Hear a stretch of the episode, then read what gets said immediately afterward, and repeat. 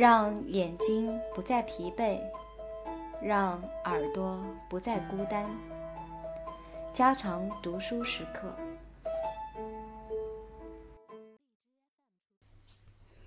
第九章：死亡的河流。在大西洋绿色海水的深处，有许多小路通向海岸，它们是鱼类巡游的小路。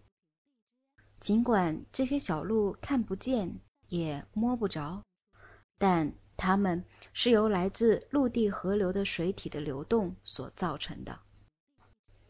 几千年来，鲑鱼已熟悉了这些由淡水形成的水线，并能沿着这些淡水线返回河流。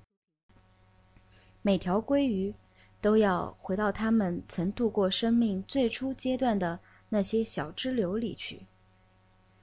一九五三年的夏秋季节，一种在新布鲁斯维克被称为米拉米奇的河龟，从他们遥远的大西洋觅食地区回来了，并进入了他们的故乡河流。在这种鲑鱼所到达的地方，有许多由绿荫掩映的溪流组成的河网。鲑鱼在秋天里将卵产在河床的沙砾上，在这些河床上流过的溪水轻柔而又清凉。这个地方由云山、冷山、铁山和松树构成了一个巨大的针叶林区。这样的地方为鲑鱼提供了合适的产卵地。使它们得以繁衍。这种情况从很久远的年代一直到现在都是这样不断重复着。在美国北部的一个出产最好的鲑鱼的名叫米拉米奇的河流中，情况就一直如此。但到了1953年，这一情况被破坏了。在秋冬季节，大个的、带有硬壳的鲑鱼卵就产在满是沙粒的浅槽中。这些浅槽是母鱼在河底挖好的。在寒冷的冬天，鱼卵发育缓慢。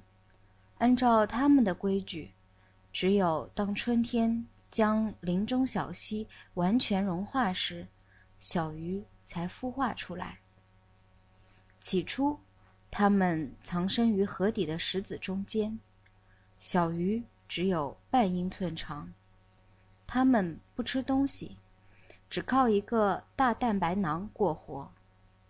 直到这个蛋白囊被吸收完了，小鱼才开始到溪流中去找小昆虫吃。一九五四年春天。新的小鱼孵出来了。米拉米奇河中既有一两岁的鲑鱼，也有刚孵出的幼鱼。这些小鱼有着用小蚌和鲜艳红色斑点装饰着的灿烂外衣。它们搜寻着，贪婪地吃着在溪水中的各种各样的奇怪小虫。当夏天来临时，这一切情况开始发生变化。米拉米奇河西北部流域在这一年中被纳入到一个宏大的喷药计划之中。加拿大政府实行这个计划已一年了，其目的是为了拯救森林免受云山蚜虫之害。这种蚜虫是一种侵害多种常绿树木的本地昆虫。在加拿大东部，这种昆虫看来约每隔三十五年就要大发展一次。在五十年代初期，已看出这种蚜虫的数量正在形成一个高峰。为了打击它们，开始喷洒 DDT。起初。在一个小范围内喷洒，到一九五三年时，突然扩大了范围。为了努力挽救作为纸浆和造纸工业原料的冷杉树，不再像从前那样的只在几千英亩森林中喷药了，而是改向几百万英亩森林喷洒。于是，1954年6月，喷药飞机光顾了米拉米奇西北部的林区。药水的白色烟雾在天空中。勾画出了飞行的交错航迹，每一英亩喷洒半磅溶解在油中的 DDT 药水，在冷杉森林中渗落，其中有一些最后到达地面并进入溪流。飞行员们只关心交给他们的任务，并未尽量避开河流喷洒，或在飞过河流时关上。喷药枪管，但实际上，这些喷洒物甚至在很微弱的气流中，也可随之漂浮很远。所以，即使飞行员注意这样做了，其结果也未必会好多少。喷洒刚一结束，就出现了一些不容置疑的坏迹象。两天之内，就在河流沿岸发现了已死的和垂死的鱼，其中包括许多幼鲑鱼，鳟鱼也出现在死鱼中间。道路两旁和森林中的鸟儿也正在死去，河流中的一切生物都沉寂了。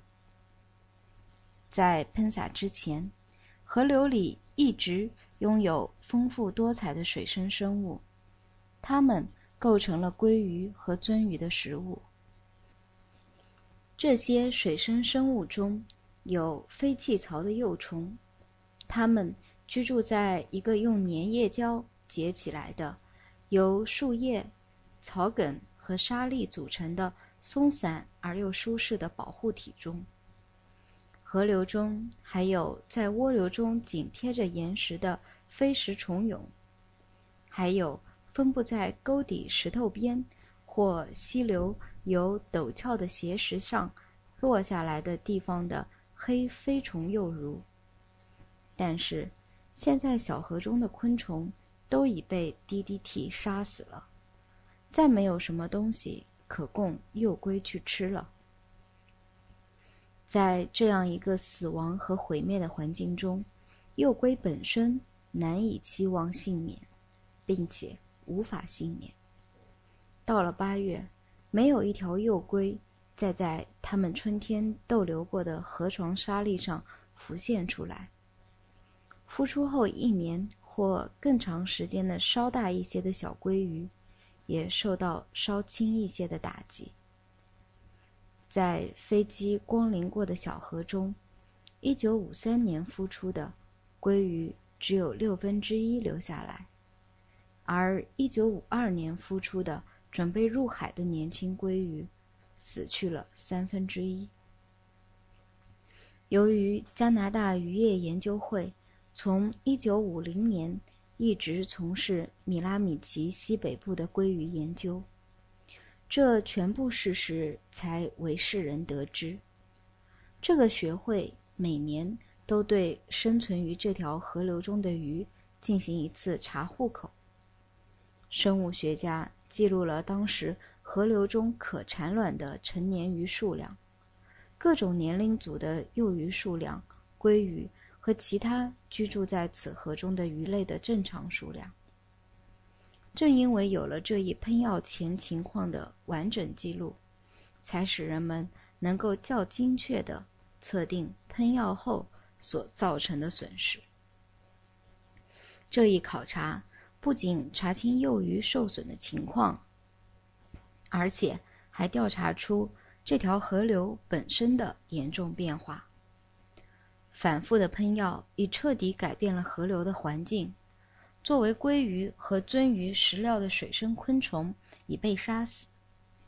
要使这些昆虫之中的大多数再大量繁殖，以充分供给正常数量鲑鱼的食用，甚至在单独的一次喷药之后，也需花费很长时间，这个时间不是以月计，而是以年计。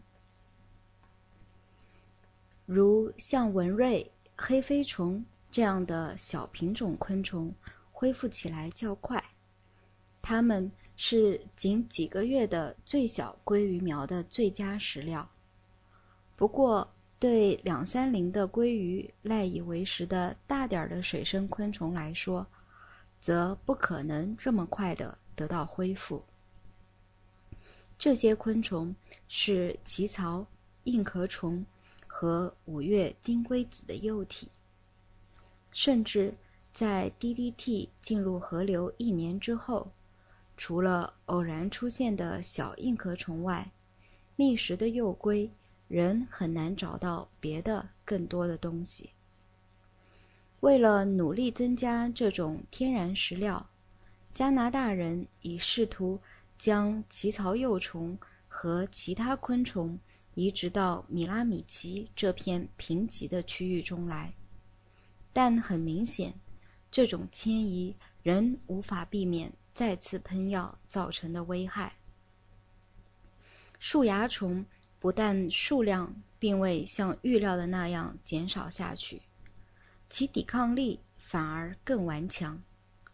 从1955年到1957年，在新布鲁斯维克和魁北克各处多次喷药，有些地区被喷洒了三次之多。到1957年，已有将近1500万英亩的土地受到了喷洒。然而，当喷洒暂时停下来的时候，蚜虫就急骤繁殖起来，导致1960年和